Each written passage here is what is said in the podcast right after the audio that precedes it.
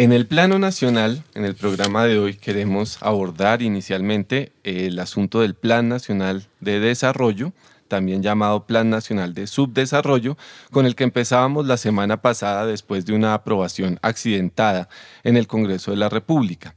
En el día de hoy tenemos invitado al profesor Daniel Libreros. Muy buenos días, profesor.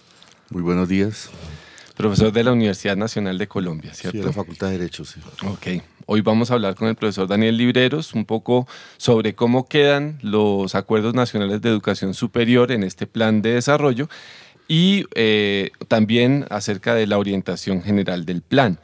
La semana pasada eh, hablamos con el profesor Miller, Miller Armin Dusan de la Universidad Surcolombiana y con el profesor Julián de Subiría sobre dos aspectos de este Plan Nacional de Desarrollo.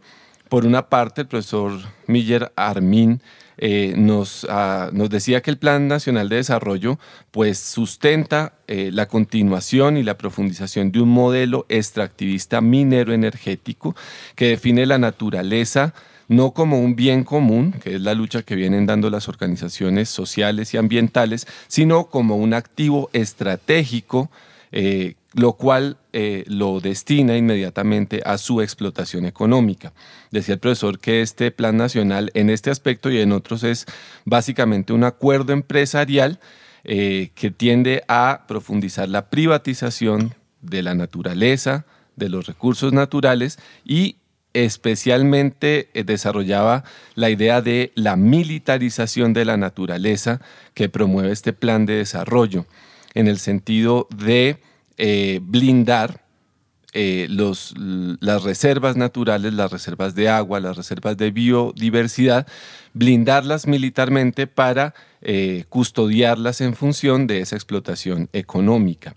Esto acompañado de una ofensiva legal que se concretó en la eliminación de las consultas populares mineras que se venían desarrollando con éxito en el país y que una sentencia de la Corte Constitucional eliminó considerando que mm, los municipios, los territorios no tienen competencia para definir la vocación eh, productiva de eh, cada una de las regiones.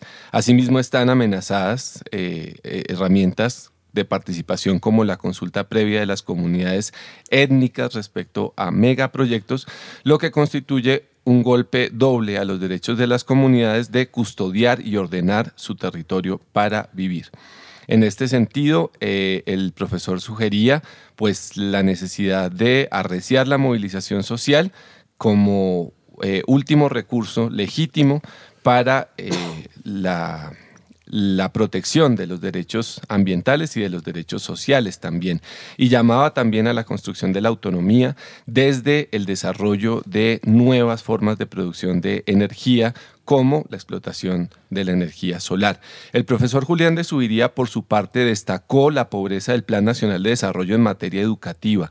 Decía, no hay metas en calidad, no hay metas en currículo y no hay metas en formación de profesores. Otros analistas complementan esta, esta, este, eh, esta perspectiva, eh, mostrando además que no hay financiación para cumplir los acuerdos con los docentes. Los dos profesores coincidían en la necesidad de que la sociedad se organice, se movilice a la manera como lo, hizo, lo, hicieron las comunidades universitarias el año pasado, así como lo están haciendo también las comunidades, por ejemplo, en Santander, exigiendo sus derechos y construyendo su autonomía desde la generación de energías alternativas, desde la construcción de proyectos educativos innovadores, desde el debate pedagógico, político, social.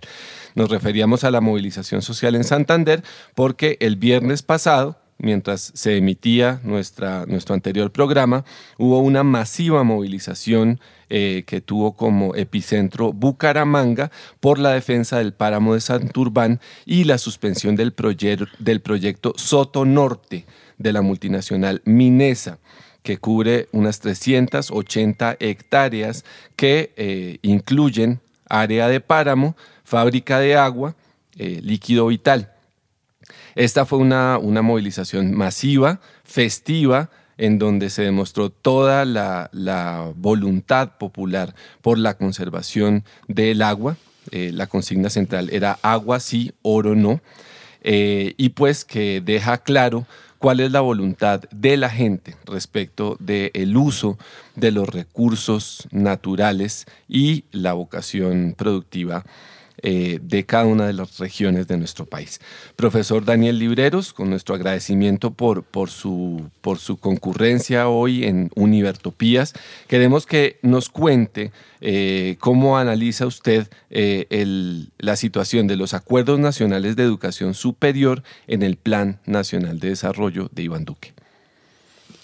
Bueno, primero en lo que tiene que ver con la parte económica, porque el presupuesto que se expuso desde el principio fue el que también se terminó votando.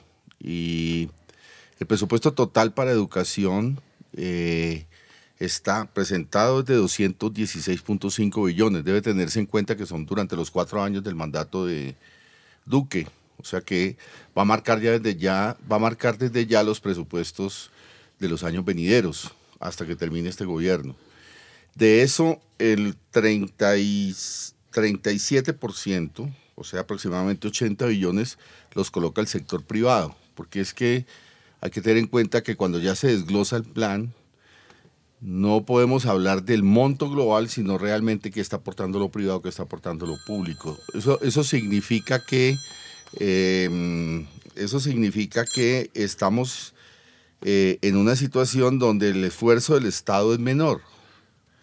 Porque si está entrando el, sector privado, pues en un marco donde cada vez avanza más también la privatización eh, en el sector educativo en general. Colombia tiene unos niveles de educación privada bastante altos y debe decirse de paso que una de las discusiones a propósito del artículo 86-87 de la ley 30 es que eh, a partir del 99 la universidad pública ha tenido que aumentar su cobertura mucho más que la universidad privada. Es decir, antes de la crisis del 99, que es una crisis que no se ha tenido en cuenta en el análisis de lo que eso significó para las familias en Colombia, la cobertura de la universidad pública era aproximadamente el 45%. Hoy está más o menos en el 65%. Es decir, que ha sido mucho más la cobertura eh, y el crecimiento de la cobertura en la pública que en la privada en el último periodo, con unas dificultades enormes porque la ley 30 lo que hace es simplemente subir inercialmente por inflación y no tiene en cuenta ese aumento tan grande que hubo desde el punto de vista del desplazamiento de jóvenes o adolescentes de lo privado a lo público por la propia crisis familiar. Entonces, en ese contexto, en vez de buscar mecanismos que amplíen las posibilidades presupuestales de lo público, tú sigues actuando mucho en el plan de desarrollo con recursos privados. Entonces, tenemos que el, eh, más o menos el 37% de esos 216 billones los va a colocar lo privado. O sea que lo que queda más o menos, lo que queda, digamos, de aporte a la universidad de, lo público es más o menos 131 billones. De esos 131 billones estamos hablando de 41 billones mes, eh, perdón, año.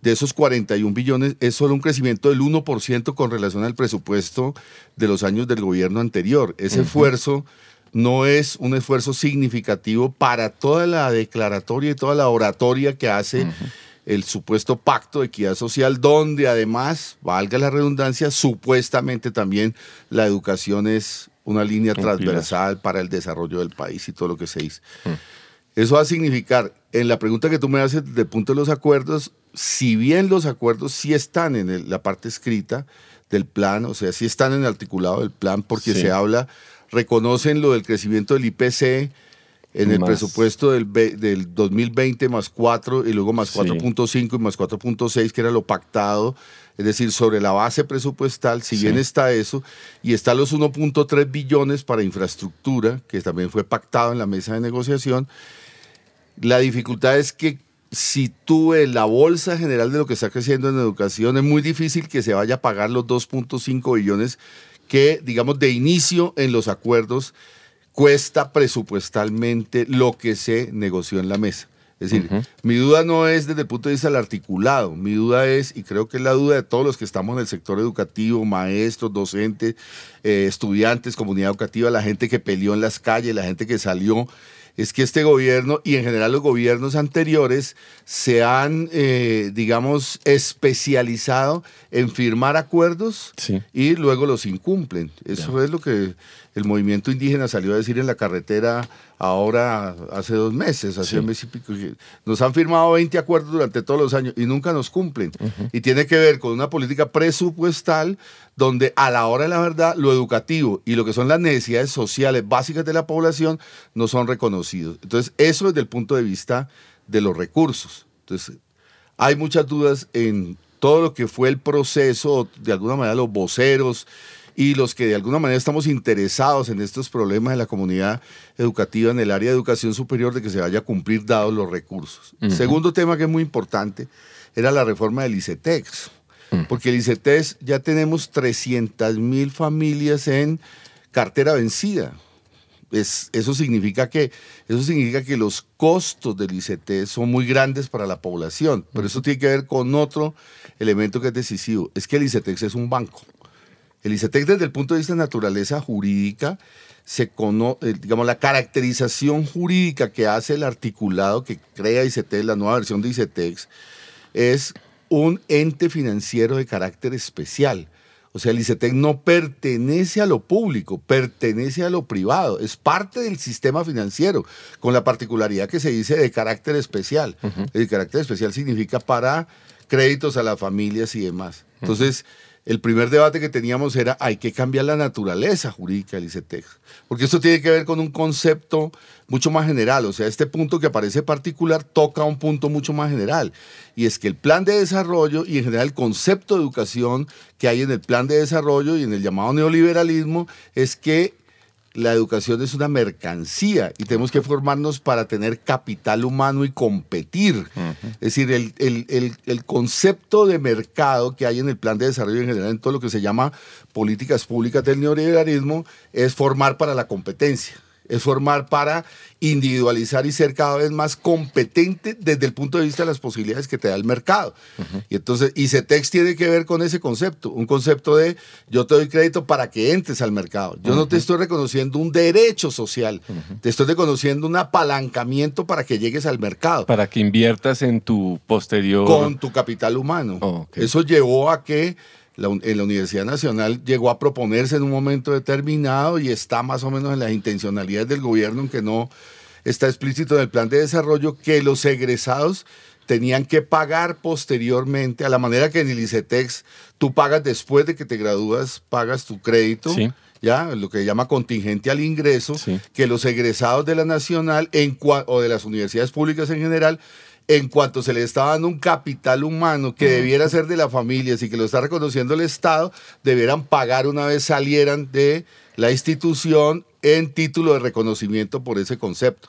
O sea que estamos en, un, en, una idea de individuación, insisto, de capital humano, no en una idea de derecho. O sea, el plan y las políticas públicas educativas en general, desde hace mucho tiempo, vienen tocando el tema de la educación, es decir, sesgándolo más desde el punto de vista de individuación y mercado que desde el punto de vista de un derecho social.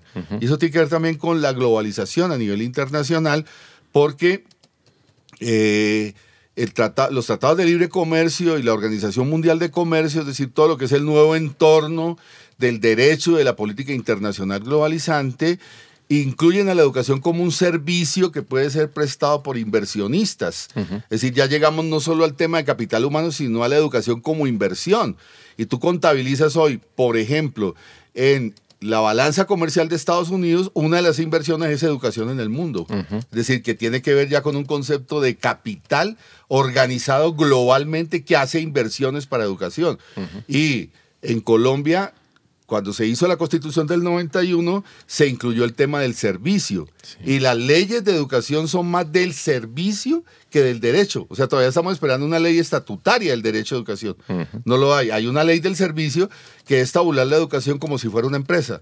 O sea, cuántos docentes hay, cuántas infraestructuras hay. Entonces, esos docentes con esas infraestructuras y esos alumnos producen unas coberturas, esos son los indicadores que se evalúan. Es decir, un concepto empresarial, servicio, negocio, donde el conocimiento produce unos resultados económicos como una fábrica de botellas produce botellas o produce cervezas. es decir, se asimila groseramente la producción empresarial a lo que tiene que ver con las áreas del conocimiento. Ese es uno de, las, digamos, de los estándares del, del, neoliberalismo, de la globalización, que son bastante perjudiciales para tener en cuenta. Entonces, lo del ICETEX era muy importante porque era ese debate. ¿Y qué pasó con eso? De momento no hay absolutamente nada. En el plan de desarrollo sigue el ICETEX en la versión actual, el ICT en la última versión, 2003, fue creado por un préstamo del Banco Mundial que se llama Access y ahora le incluyen las líneas de generación E, que es una versión muy similar a ser Pilo Paga y que tiene que ver con, eh, con este concepto y es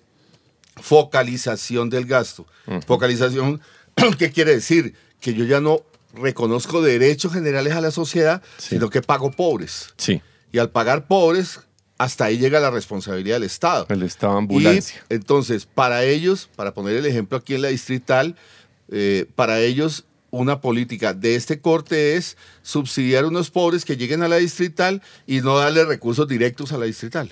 O sea, lo que debiera ganar inercialmente la distrital, estoy poniendo el ejemplo de ustedes, pero puede ser cualquier universidad pública, sea territorial o nacional, yo le doy a una franja de pobres para que vayan a la universidad. Eso se conoce como subsidio a la demanda y digo, con eso resolví el problema de la educación. Y dejo a la universidad que compita entre sí, subiendo matrículas, privatizando, aumentando los costos internos de la universidad o los costos sobre los estudiantes, los dejo en la posibilidad de que ellos se autogestionen, que haya, que haya gerencia educativa para resolver de alguna manera su financiamiento. Entonces, el concepto de generación E, que es el mismo de Pilo Paga, es el concepto focalizante de pobres, que además tiene un problema, desafortunadamente, y es que la ideología neoliberal también le ha ganado en los pobres. Entonces, fíjate que el grueso de esa población se va para la Universidad de los Andes. Por ahí salió un artículo muy interesante hace como un año en, el tiempo que decía, la Universidad de los Andes es la universidad pública más importante del país, porque está recogiendo el grueso de lo que antes se llamaba Pilo Paga, que ahora se va a llamar Generación E. incluso es tan mezquino el sector privado que están peleando en Generación E un poquito que les están exigiendo ahora de retribución en el pago del alumno, en el pago del subsidio a la demanda. Pero lo que me interesa resaltar es el concepto, el concepto de focalización que financia totalmente la universidad pública y hace aparecer ante la población que sí, que efectivamente el gobierno, los gobiernos están muy interesados en el tema social y en el tema educativo cuando realmente lo que están haciendo es una reducción de recursos justificado con una política eh, de alguna manera reducida de, eh, de actuar sobre los pobres y lo que te decía, ¿por qué los pobres escogen los Andes? Porque hay una ideología neoliberal que ha ganado en el arribismo incluso en los pobres, que es un tema interesante de discutir por otro lado, es decir, por fuera de los acuerdos, que es el tema de el imaginario que coloca, digamos, todo este aspecto de la imagen y de la radio y demás que coloca los valores del arribismo social como parte de lo que debe ser definitivo en el triunfo de una sociedad. Sí. Bien, pero más allá de eso, insisto, es y CETEX mantiene esa naturaleza jurídica y mantiene, y, entonces combina Access con Generación E, que es el mismo ICETEX que viene funcionando desde hace rato y que seguirá endeudando a las familias y seguirá actuando básicamente sobre los sectores pobres de la población y por otro lado nos, nos están quitando los derechos sociales. Ese es más o menos el asunto. Me interesa resaltar también que en general también hay una apuesta de el, proyecto, digamos, de la parte educativa a formar para el mercado de trabajo. Entonces aquí hay otro, otro elemento que es decisivo, que también quedó recogido en el plan de desarrollo. Desde hace varios años, eh, la política educativa aquí en el distrito es piloto eso, viene tomando los últimos dos años del bachillerato en lo que se conoce como política propedéutica de formación hacia lo técnico y lo tecnológico. ¿Ya? Entonces, eh, ellos los últimos dos años hacen un currículum para especializar de alguna manera al adolescente o al joven para que llegue al mercado de trabajo a determinadas áreas. ¿ya? Eso ha terminado también marcando un currículum corporativo, o sea, un currículum para ir a determinada empresa.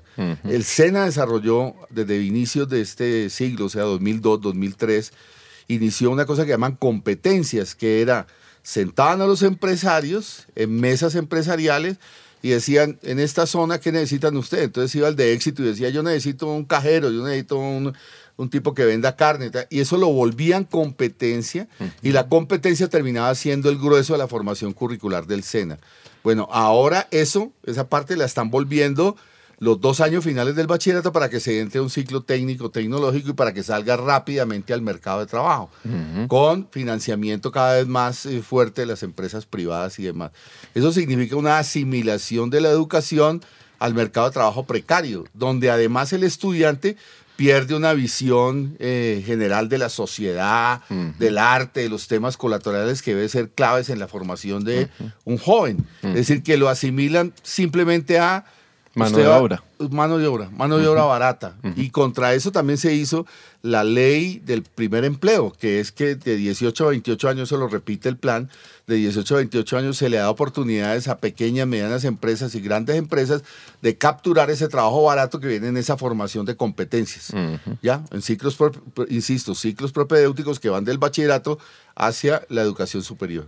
Eso significa también un desfinanciamiento de la universidad, porque, de la pública, porque va a entrar de todos estos técnicos, de todos estos eh, procesos técnicos baratos desde el punto de vista educativo y curricular para que salgan directamente los adolescentes al mundo del trabajo.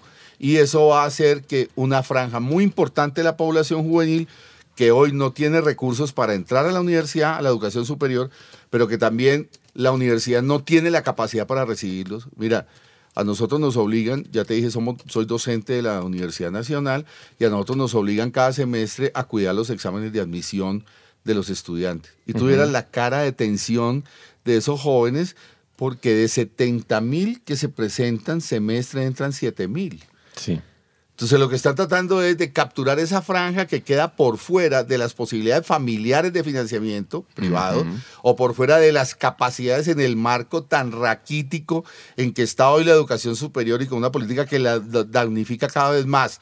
Desde el punto de vista financiero, lo que está ocurriendo es que esos jóvenes se pierden, no sé, y entonces la salida que les dan es, venga al mercado de trabajo barato, hagamos ciclos SENA, educación técnica, educación técnica barata, vayan de una vez a las fábricas en esas condiciones. O sea, de 10 estudiantes que, de 10 egresados del bachillerato que aspiran a hacer una carrera universitaria, uno tiene la oportunidad en la pública. en la nacional, por lo menos. Sí, creo que, ese es, ese es, un panorama muy, muy extendido en todo el país. Bueno, y frente a ese panorama que nos plantea el Plan Nacional de Desarrollo, ¿cuál es la ruta de trabajo de las comunidades universitarias? ¿Qué podemos y debemos hacer en este momento? Bueno, lo primero es hacer eh, temas como estos que estamos haciendo aquí, divulgar y mostrar un diagnóstico de lo que realmente está ocurriendo tanto en el plan de desarrollo como en la política educativa en general, porque hay un desconocimiento grandísimo. Mira, por, por casualidad, unos estudiantes de un primer semestre de la facultad se pararon ahí la 45 con 30, en la entrada de, una de las entradas de la Nacional, la, la de la 30, y le preguntaron aleatoriamente a 100 personas que pasaban por ahí, ¿qué es el plan de desarrollo? Nadie tenía idea. El noventa y pico no tiene ni idea.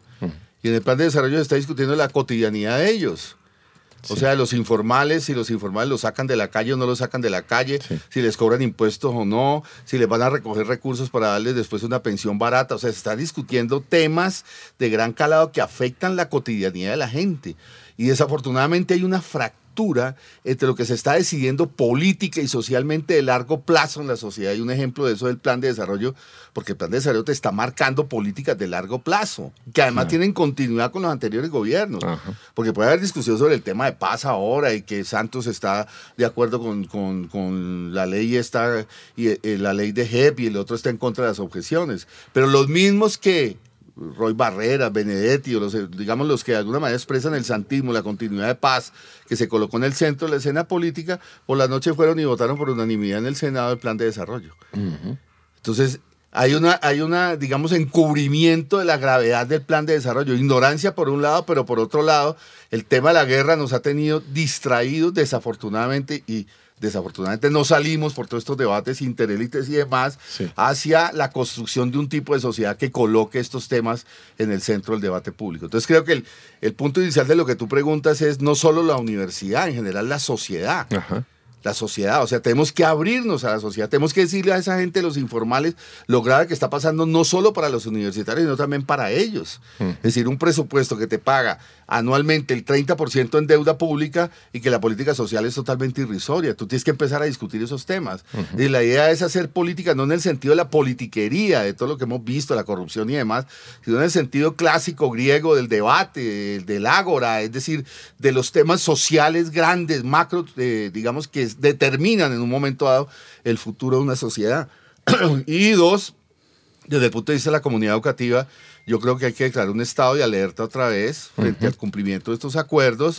Yo creo que hay que volver a tratar de coordinar eh, ampliamente movimiento estudiantil y movimiento profesoral. Desafortunadamente el movimiento profesoral, aquí hay un problema también y es la subsistencia de muchos compañeros de trabajo que tienen contratación término fijo y les está tocando correr de universidad a universidad. Hmm. Entonces, ¿cómo hacen resistencia? ¿Cómo hacen pensamiento? Y cuidando el puesto además. Claro, y cuidando el puesto en un régimen totalmente precario, infame desde el punto de vista laboral, a pesar de que incluso la Corte Constitucional ha dicho varias veces que esa gente no puede eh, mantenerse contratada de esa manera, pero en los hechos vuelven los rectores a decir, pero es que no hay plata, no podemos cumplir con lo de la corte. Es decir, a pesar de que incluso habría unas formas jurídicas de tratar de enfrentar esa situación, pero... Eh, digamos, la, la, forma como los rectores actúan, que tuviste que los rectores negociaron por 500 mil millones de pesos, afortunadamente el movimiento estudiantil aguantó y logró pues esto del IPC más cuatro puntos año a año, cuatro puntos y pico año a año y logró lo de inversión y logró algo sobre Diez veces lo que claro, claro, sobre pasivos. Pero es que uno me queda aterrado para ponerte otro ejemplo, porque a mí siempre me gusta ejemplificar. Salgo un momentico de lo que te venía eh, relatando, pero también porque eso hay que discutirlo con la sociedad. Para la salud le van a dar 9 billones de pesos, 10 billones de pesos aproximadamente que lo va a sacar de deuda pública, porque se saca de títulos de deuda pública. Esos títulos tarde o temprano los tenemos que pagar nosotros. ¿Y qué está pagando usted con esos 9, 10 millones? La corrupción de, mire cómo está la gente en Medimás, lo que está pasando con la CPS, lo que está pasando, ve tú a cualquier hospital público lo que está pasando en urgencias, o sea, la forma como hay un clientelismo voraz en lo, en lo público que se, digamos, se apadrina en parlamentarios, en, en poderes locales y demás, pero también donde están los inversionistas privados de la salud. O sea, el negocio de la salud se volvió un negocio privado. Entonces tú le vas a dar 9 billones de pesos a todo lo que ha sido esa política de fracaso de la salud, dice que para una amnistía y que empecemos nuevamente en punto cero con las EPS, con todo lo que ha ocurrido con las EPS, y a la universidad pública le dices que 2.5 billones es demasiada plata. Mm. Es decir, para que tú veas, el, tema es decisión política. Luego hay que educar en ese sentido. Eh, para terminar tu pregunta, volver nuevamente a fortalecer estos debates en la comunidad educativa, volver a centralizar propuestas y crear un estado de alerta frente al cumplimiento, porque creo, vuelvo a insistir, que los recursos no dan para cumplir con el pacto en el tema económico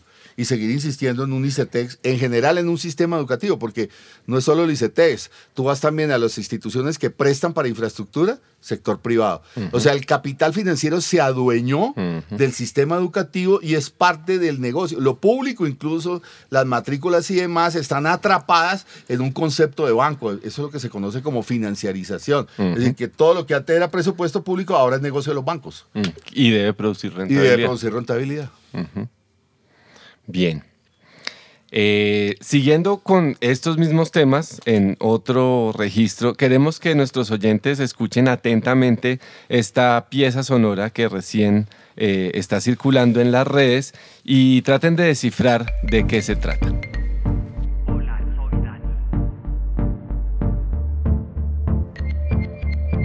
Youtubers y líderes sociales.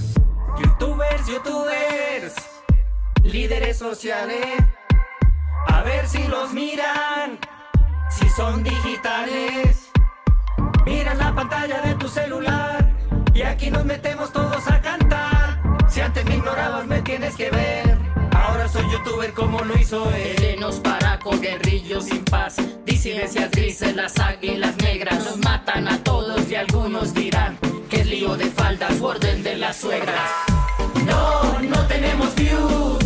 No, no tenemos likes. Hey, eres, me imagino, como Purify.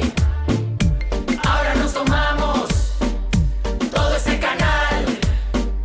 Hoy soy influencer. No, no, no líder social. Yo hago un gol, sin nada desde mi región. Guau, aquí quichales desde mi región con Rey. Nos tomamos selfie haciendo top face. En mis historias, mis 10 amenazas. Yo hago un rollo cel como la divasa. Los matan en serio, no como en Fortnite. Usan mano negra no para dar likes. No, no tenemos views. No, no tenemos likes.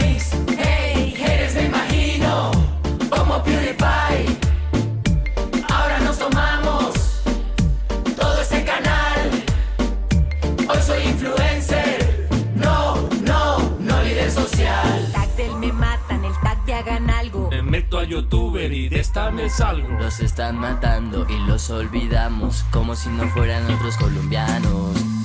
Que el líder se tome ahora mi lugar. Ahora soy un líder sociodigital. Él es el G. Pérez que el mundo lo oiga. Pérez de los Pérez de la perestroika. De largo a Medallo, a Tunjao, a Cali. Mientras yo me instalo en el canal de Wally. Para que lo oigan los cachacos y los paisas. Suplanto el canal de Nancy Loaiza. No, no tenemos views, no tenemos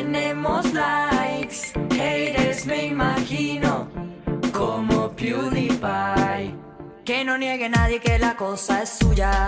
Como si el problema fuera de la puya. Coge mi canal si es para estar a salvo. Me tocó el más malo, un youtuber calvo. Bloqueo, unfollow a las amenazas malas. No queremos sangre, no queremos balas. Marica, queñeros, qué oso de manes. Yo seré gomero como Juan Piz González.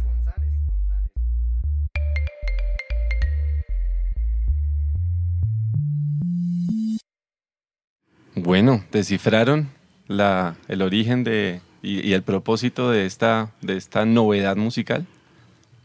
Pues parece que tuviera algo que ver con nuestra realidad, ¿no?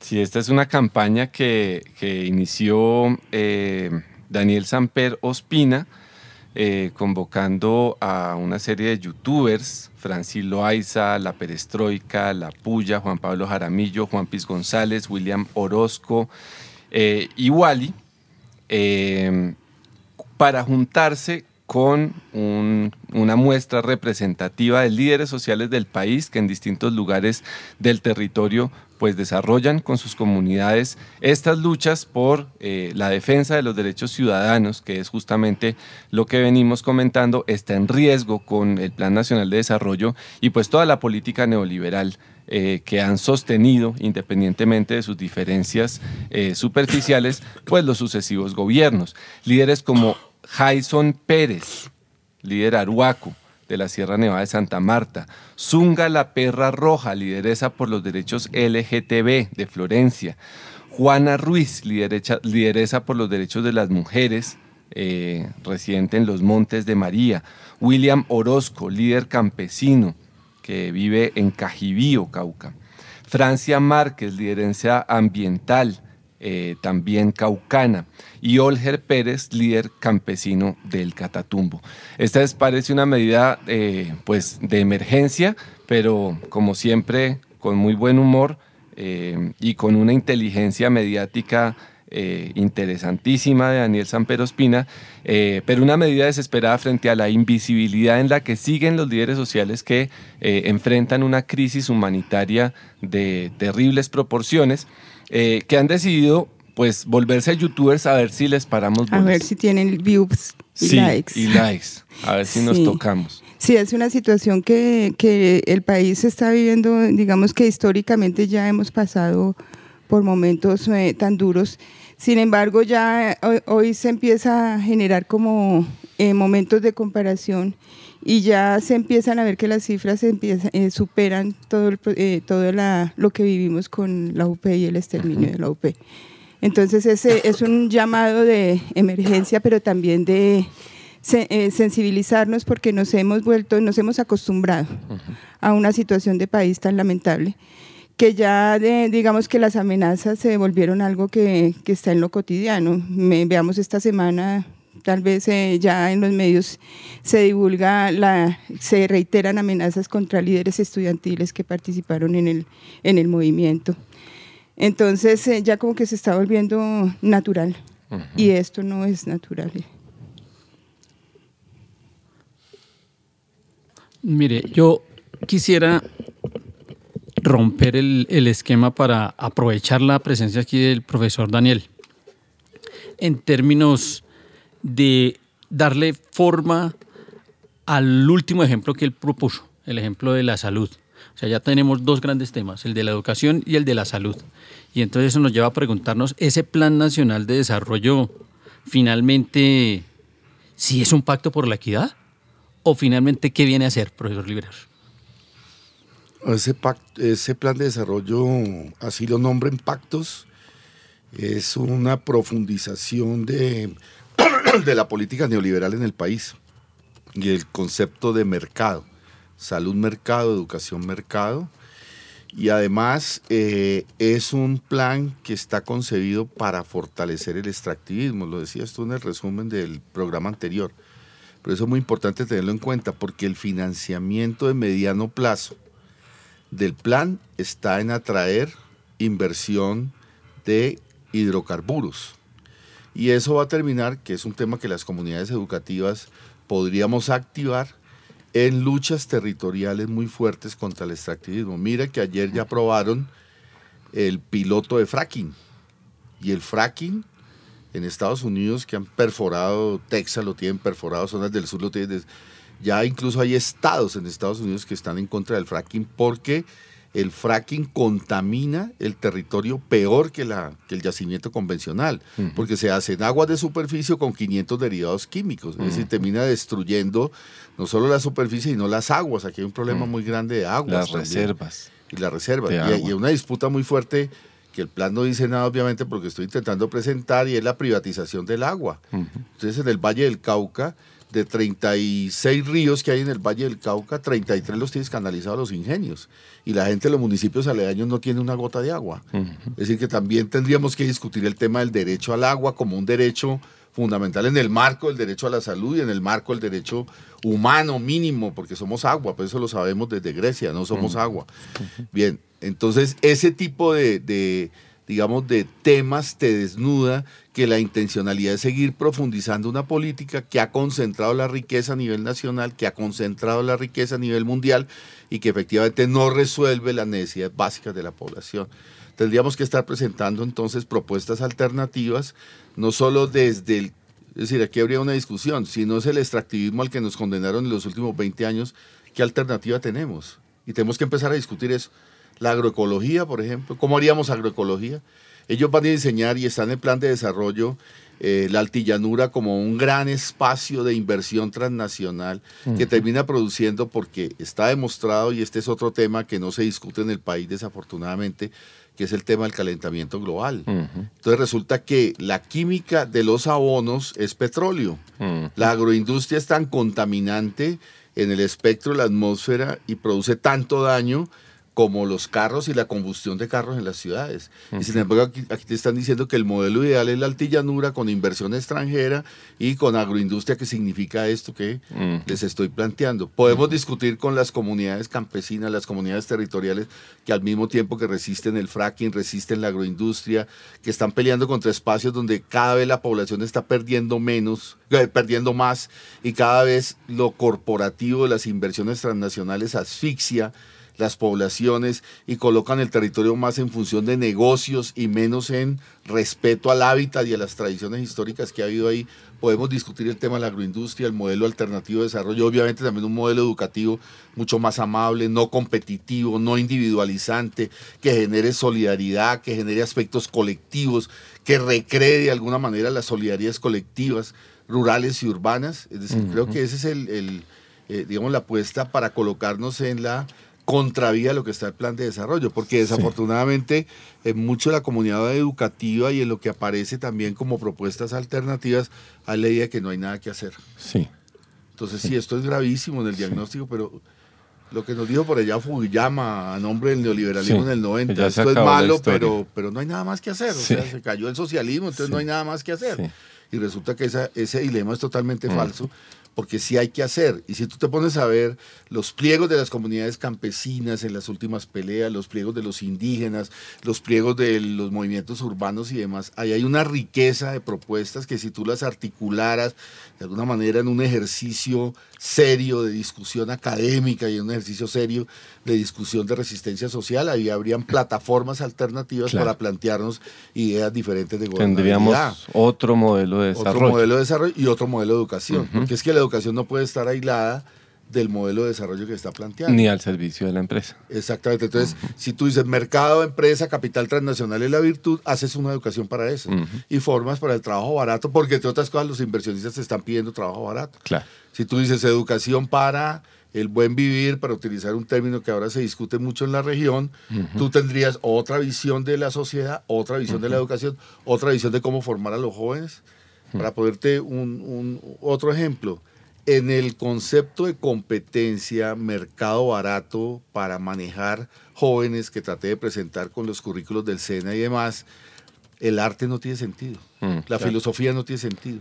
Las humanidades, lo acaba de decir Bolsonaro.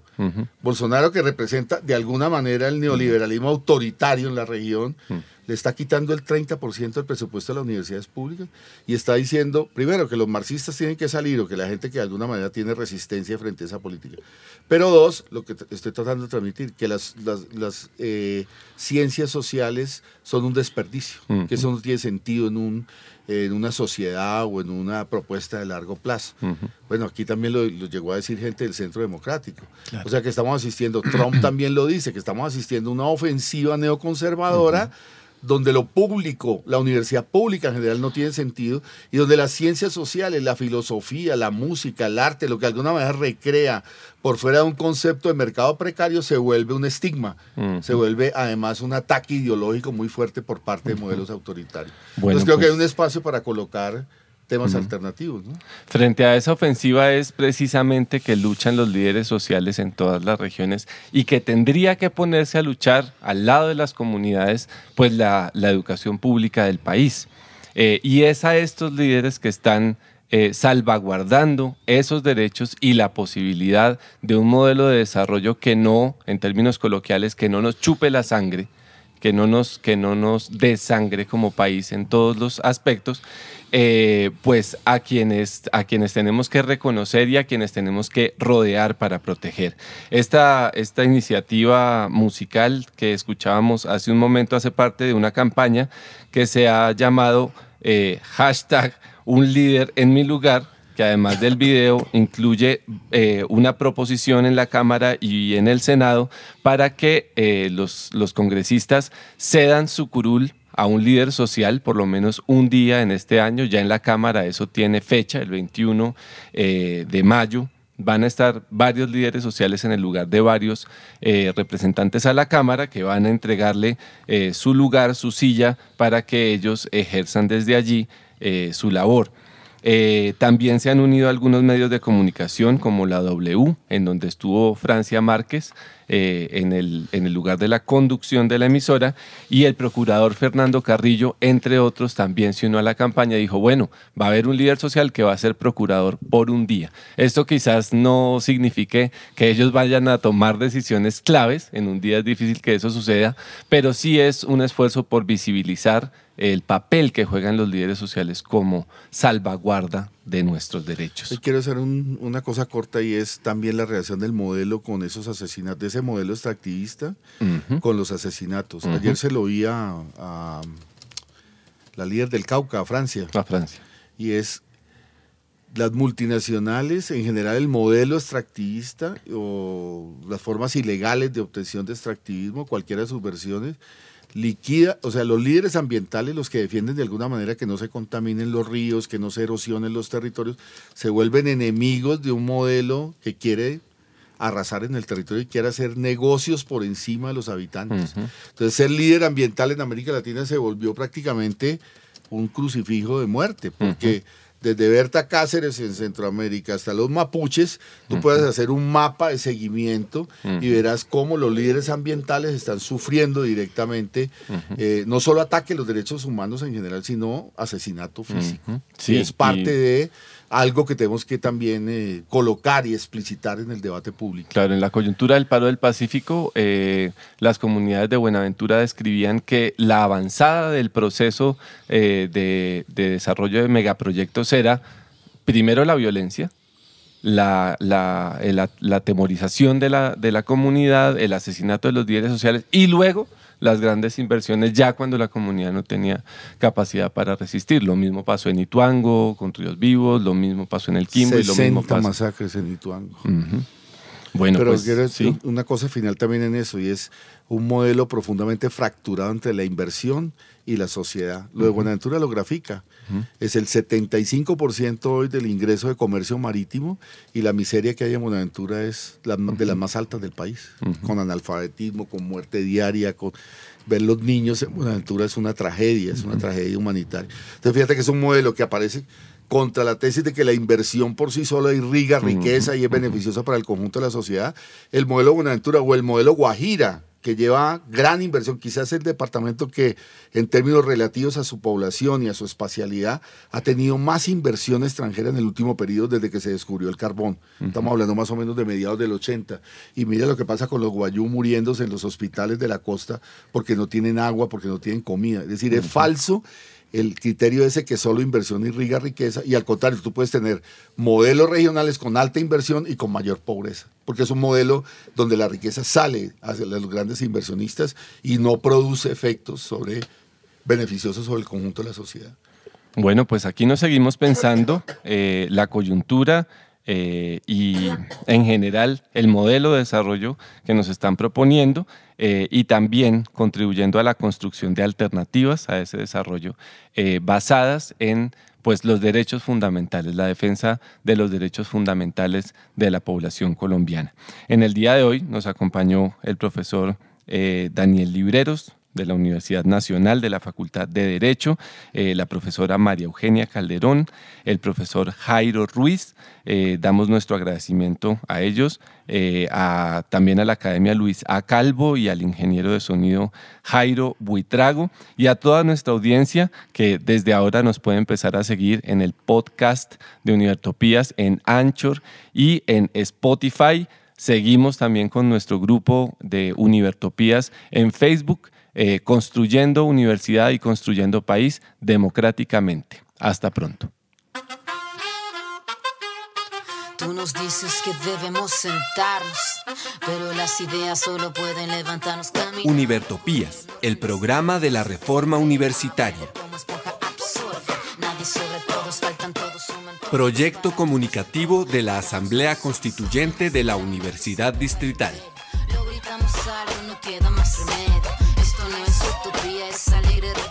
Por una educación como derecho y bien común. Escúchenos en frecuencia libre en las redes sociales y los espacios de encuentro ciudadano de la universidad, el campo y la ciudad.